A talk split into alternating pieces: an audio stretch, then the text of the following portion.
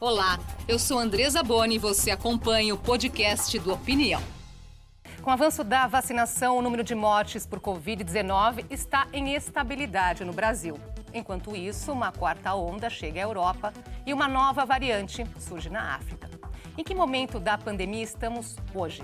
Recebemos a infectologista Rosana Hitman, do Instituto Emílio Ribas, e o psiquiatra Daniel Martins de Barros, do Instituto de Psiquiatria do Hospital das Clínicas da Faculdade de Medicina da USP. Sempre muito bom tê-los aqui. Prazer é nosso. Confesso que quando pensamos nesse programa, fizemos o convite, pensávamos assim: vamos falar finalmente, aquela luzinha parece que está se aproximando, temos aí um respiro e de repente tudo muda tão rápido, não é? A quarta onda, essa nova variante. Como definir o atual momento agora, doutora Rosana? Olha, eu penso assim, é, eu tenho falado, o vírus, a gente, quando a gente está no nosso plano A, achando que está indo tudo bem, a gente começa discussões já futuras, pensando como serão festas, é, ele vai lá e fala para nós, não é bem isso. Nós vamos ter que, de novo, fazer o nosso plano B. Então, eu te diria que, do ponto de vista biológico, o vírus, ele quer entrar nas células para ele se replicar e sobreviver. É esse o objetivo dele. E ele está tendo um desempenho bastante adequado, porque cada vez que ele se vê, é, vamos dizer, com uma menor é, circulação, maior controle, vai lá e cria uma ele tá nova. Está encontrando brechas para isso. Está encontrando brechas e ele já mostrou para nós que ele é bom em fazer isso, né? Essa agora, essa nova variante que a gente tem falado bastante, é uma variante que ainda não sabemos muita coisa, ainda tem muito que ser elucidado, mas assim, potencialmente ela é muito diferente da Delta. Então ela acaba juntando eh, mutações da alfa, da beta, da, da gama numa variante só. Por isso que ela é tão diferente e por isso que nós temos essa, eu diria mais como uma ameaça, não uma coisa concreta, porque nós ainda não sabemos, mas nós temos uma ameaça pela frente e ele mostra para nós que, assim como ele hoje tem a Omicron com esse monte de variações, ele pode fazer outras coisas também. Enquanto isso, como é que fica o nosso estado emocional, doutor Daniel, nossa cabeça, não é? Que ao mesmo tempo aquele otimismo, depois, ah, não, mas essa agora, como lidar com isso? Acho que de, desde o começo a gente fala, né, Andressa, do, do otimismo realista. É, é, a ideia de que a gente sabe que vai passar, uma hora vai passar, a gente vai é, é, aprender a, a, contornar essas coisas, novas vacinas, novos remédios, enfim, né, todas as pandemias, é, é, a humanidade aprende ou a superar, ou a lidar, ou a conviver com elas. Essa vai ser mais uma, vai passar, só que realista, não sei quando. Né? Então a gente estava vendo uma luz no fim do túnel, continua tendo uma luz no fim do túnel, que a gente descobriu que tem mais túnel pela frente. É. Mas a luz ainda está lá. É lá. Esse túnel tem saída, a gente só precisa continuar andando. Olha, há um ano vocês estiveram aqui com a gente, falando justamente, fazendo um balanço sobre a pandemia. O doutor Daniel estava aqui presencialmente, a doutora Rosana estava online. Vamos ver um trechinho desse programa. A certeza de que isso vai passar.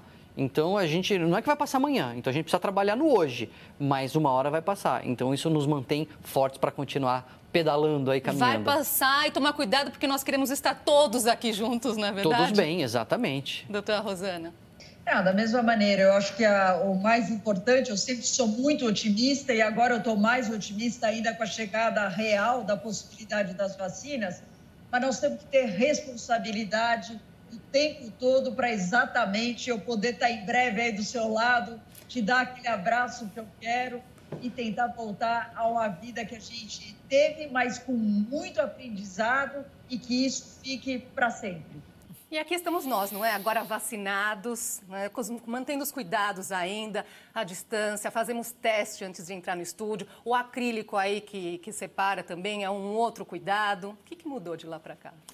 É, eu acho que a grande mudança, e eu, obviamente, que eu não lembrava, eu fiquei até com medo de ouvir o que nós tínhamos falado há um ano atrás. Tanto, né? Mas é, eu te diria que eu acho que o, o que nós falamos, de fato, deu muito mais tranquilidade para nós. O fato de nós estarmos vacinados hoje, de ter um Brasil é, muito bem vacinado, claro que não 100%, e com diferenças dependendo do, do, local que nós estamos no nosso país, mas é um país que, que se mostrou que é capaz de vacinar e principalmente os brasileiros de aceitar a vacinação. Então, isso dá para nós uma outra condição. Então, hoje, se você me perguntar como nós estamos hoje, hoje nós estamos com uma, numa descendente, a gente continua numa descendente em termos de número novo de casos, hospitalizações, diversas UTIs, todas é, desmontadas exatamente pela falta da necessidade. Então, outro cenário. O pessoal já começando a fazer programação de cirurgias que estavam represadas, de tratamentos que não foram feitos durante a pandemia. Só que nisso tudo a gente precisa continuar sendo realista e ver os próximos passos sempre com responsabilidade e com segurança. Então, o nosso papel nós estamos fazendo do ponto de vista de vacinação, indiretamente protegendo quem ainda não se vacinou, por qualquer motivo, é. mas esse, esse, grupo precisa agradecer o grupo vacinado, que nós estamos fazendo como se fosse um, um casulo, uma proteção para essas pessoas, mas nós precisamos, Andresa, melhorar, na minha opinião, a parte da vigilância no nosso país e a rastreabilidade. Então, a vigilância genômica, saber de fato o que está circulando, o que não está, porque o vírus já se mostrou que ele é capaz de ir mudando e a gente não sabe os próximos passos. Sim. Agora, nesse processo aí, muita gente ainda com medo de voltar ao convívio social. O que dizer para essas pessoas? Olha, o medo é sempre um pouquinho é bom, né? A gente tem que lembrar que a gente só se tranquiliza por causa do medo. Como assim? Justamente, se você não tem medo nenhum, se você acha que não é com você, nah, já tomei vacina, ou nem precisa tomar vacina. Enfim, se você minimiza o problema, você se expõe a risco, você expõe as pessoas ao risco. Então, é, é importante a gente saber que a pandemia está num bom momento no Brasil, mas ela não está controlada, a pandemia não acabou. Então, a gente precisa continuar atento tudo bem, você põe máscara, você mantém o distanciamento, você faz é, é, encontro em lugar aberto, etc. Você toma os cuidados com responsabilidade, como disse a Rosana, e você vai retomando aos poucos. E também, cada um no seu ritmo. Tem gente que já está mais tranquilo, tem gente que está menos tranquilo. E é preciso respeitar esse tempo. Sem dúvida, sem dúvida, lógico. Tem gente que exagerou no negacionismo mas também tem gente que exagera no, no, protecionismo, vamos dizer assim. E aí a vida dessa pessoa também fica limitada e prejudicada. Se a pessoa perdeu o controle de, da ansiedade, vamos procurar um tratamento. Né? Mas dentro de uma, de, de, um, de uma ansiedade normal, que não prejudique a sua vida, um pouco de receio pode até ser bom. Sim. Agora, quanto ao risco de enfrentarmos aí uma outra onda, doutora Rosana, já dá para dizer alguma coisa nesse sentido? Olha, uh, o que nós temos de dados dessa nova variante, que rapidamente já passou de, de interesse para uma variante de preocupação, e essa variante de preocupação não é porque ela já dominou, nada disso, mas ela tem um potencial para, exatamente pelo número grande de mutações que ela tem naquela proteína da superfície, a proteína spike. Então, eu te diria que o, o, o, que nós temos que observar agora é saber, um, se ela vai ter uma transmissibilidade maior. Isso é possível e os primeiros relatos, os primeiros dados nos sugerem que sim. Precisamos ver se vai, ela vai conseguir dominar, por exemplo, em cima da Delta. Não sabemos. A Delta rapidamente disseminou. Lembrando que essas duas últimas variantes de preocupação, elas surgem em locais com baixa vacinação. Exato. Então, a Delta na Índia, lá atrás, agora a, a, a Omicron na África do Sul, na, naquela região, onde a gente, infelizmente, vê uma, uma menor vacinação por vários motivos. Dois, em termos clínicos, será que ela vai conseguir levar a doenças mais graves? Não sabemos ainda. Isso está em estudo. Os dados preliminares que vêm lá dos hospitais da África do Sul mostram que a doença está se mostrando mais leve, mesmo nos não vacinados. Lembrando que na África do Sul, 65% dos pacientes que estão hospitalizados com essa nova variante são não vacinados. E a outra, outra, o resto dos pacientes são parcialmente vacinados. Então, mesmo nessa população, ela tem se mostrado como casos mais leves. Vamos observar. E a última pergunta, que eu diria que é a mais importante, afinal, as vacinas que nós todos já vacinamos e que nós temos hoje disponíveis vão dar conta de barrar e bloquear essa nova variante? Essa resposta vai vir agora, é. semana que vem. Justamente, é, é essa variante, por isso que é preciso né, acelerar para que não surjam outras variantes que as nossas vacinas não dão conta. Então, é indiscutível a importância da vacinação, mas ainda assim sabemos que pessoas resistem a esse vacinar que, que explica isso, sabendo que é um bem coletivo, que é um bem para ela, então, que é para o então, fim da pandemia, não é, doutor Daniel? Pois é, Andrés, mas você, quando, quando eu estudava a revolta da vacina nas escolas, eu achava engraçado, né? Porque eu achava assim, nossa, olhando agora a né, no, no, presente para o passado, né, na avaliação a posteriori, é tão óbvio que era bom ter se vacinado, né? Por que, que as pessoas não se vacinavam?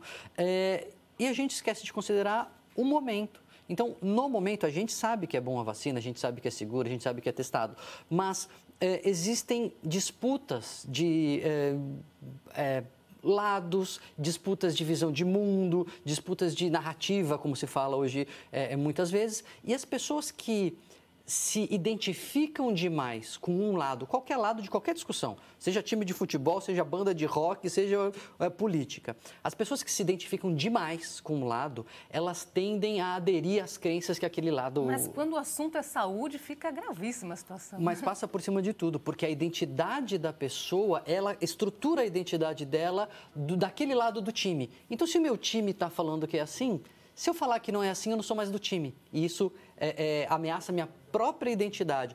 É uma pena. É uma pena porque algumas pessoas fazem disso uma, um, um, instrumento de ganhar dinheiro, né? É, capitalizam em cima da polarização. Mas eu acho que é um dos grandes motivos pelos quais ainda tem pessoas que resistem. Felizmente, no Brasil, poucas, né? O movimento anti-vacina não ganhou tração aqui no Brasil, felizmente. Esperamos que continue assim. E as pessoas têm muitas dúvidas de como agir. Vamos ver uma pergunta que vem de Ouro Preto e outra de São Paulo.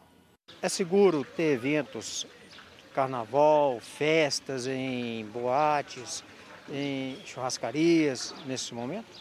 Será que depois do carnaval vai começar tudo de novo? É a pergunta, né, doutora Rosana? As pessoas muito preocupadas, aí o que pode vir pela frente. E a outra questão, estrangeiros vindo para cá, no carnaval, sem precisar comprovar a vacinação. Nosso país pode ser um atra... muito atraente no sentido de pessoas, né, que não se vacinaram ainda? Sem dúvida, Andresa.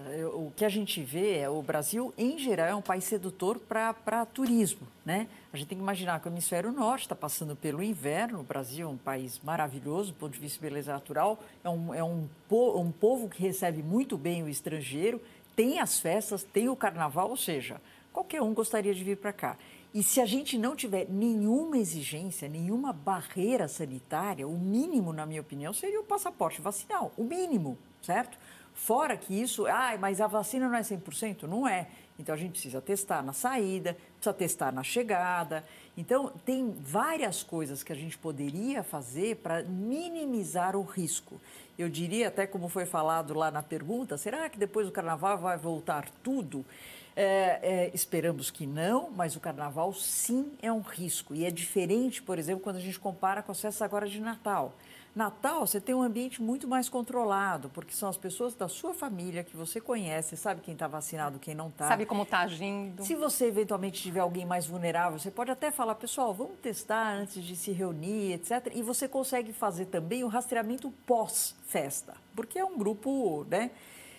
totalmente diferente de festas como, por exemplo, o carnaval, onde você não sabe quem está vacinado, quem está infectado, ninguém vai usar máscara, troca de secreções respiratórias muito maior, ou seja, beijo, um toma no copo do outro.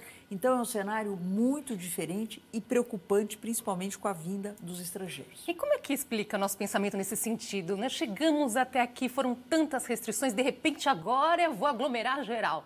Mas... Esse sentido de urgência, não é? é, é tem uma, uma, descrição clássica das epidemias, quando você pega os dados, que elas são cíclicas, né? Tem sempre algumas ondas em várias epidemias que aconteceram no mundo.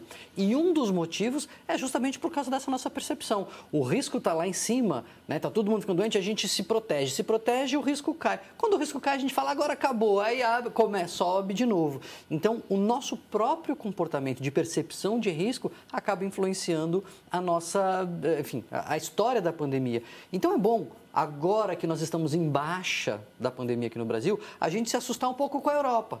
Né? É, porque aí se a gente não abre tudo de vez e faz carnaval e tira máscara e etc. E a gente impede que essa onda fique subindo tanto, como aconteceu com a Delta. A Delta fez um estrago muito maior em outros países do que no Brasil, porque a gente não abriu como eles abriram lá na época. Né? É, eu diria que é uma variante de preocupação, mas também é uma variante de preparação. Exato. Então a gente precisa aproveitar esse momento e eventualmente nos preparar, eventualmente não, nos preparar caso isso aconteça, né? Você perguntou, o medo é ruim? É, é o que você falou, o medo é necessário. O medo o salvou pânico, muita gente? O pânico é péssimo. O medo salvou muita gente. Lógico. O que não pode é ter pânico. Então, calma, vamos ver, vamos analisar, deixa a ciência responder as perguntas, aquelas que nós fizemos no início, que serão respondidas agora. Mas o que, que nós temos que fazer nesse momento? A nossa parte é vacinar, chegou sua vez, faça. Quanto mais anticorpos você estiver circulando neste momento, melhor para você, pior para o vírus. Então, esta parte e mesmo a barreira, máscara, distanciamento social, ambiente ventilado, não há variante que resista. São medidas clássicas que continuam super atuais. Agora, você colocou aí, precisamos olhar o que está acontecendo lá fora e o contrário também. Podemos, nesse avanço da vacinação, nós podemos também ser um espelho para os outros países? Já estamos sendo, hum. né? Eu estava até comentando com o Daniel, a, a, os, o pessoal dos Estados Unidos, jornalistas da Alemanha, eles vêm atrás de nós querendo entender como é que o Brasil conseguiu. A, a sensação é que nós saímos da Fórmula 1 lá atrás, né, na corrida. E aos poucos a gente foi passando, passando e nós estamos chegando lá na frente do ponto de vista de vacinação. Então, o que eles querem entender é como o Brasil consegue tudo isso, mesmo muitas vezes com opiniões das autoridades não a favor de vacinação. Então, realmente é um case isso, né? É, o, é. o, Brasil é um case nesse aspecto. É mas, nadando contra a corrente. Mas é, ótimo, em termos de vacinação, nós estamos sim sendo um espelho para o mundo e um exemplo para o mundo. Dizem que é porque é disputado, tem fila, é grátis e ainda dá para pôr nas redes sociais a foto, né? Então o brasileiro adora esse tipo de coisa. Mas é fruto, claro, de todo o nosso histórico de campanhas de vacinação, sem dúvida nenhuma. Sem dúvida. Doutora Rosana, temos aí mais de 60% da população vacinada que, que significa esse número diante do combate à pandemia? Ah, um grande avanço, né? É lógico, a gente quer um número maior do que isso, a gente vê que quanto mais variantes diferentes a gente tem, a gente corre o risco da vacina reconhecer um pouco menos aquele vírus. Então, eu preciso cada vez mais de uma porcentagem maior da população brasileira de fato vacinada e leia-se vacinado com duas doses ou se já passaram os cinco meses da sua segunda dose, terceira dose. Nunca foi tão importante, Andressa, neste momento, a gente de fato fazer a dose booster, que a gente chama, que é a dose de reforço. Então, eu estou chamando atenção nisso, porque isso o mundo inteiro está, nessa última semana, vem falando. Esse número de 60% é bom.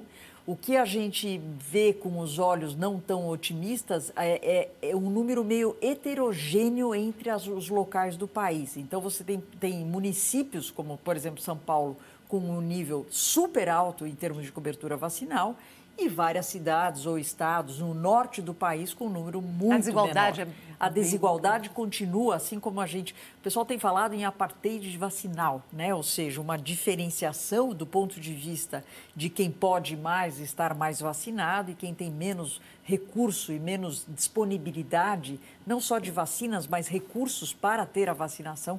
E, e eu li hoje, inclusive, da Vera e a Conélio, eu achei interessante a, a relação que ela fez.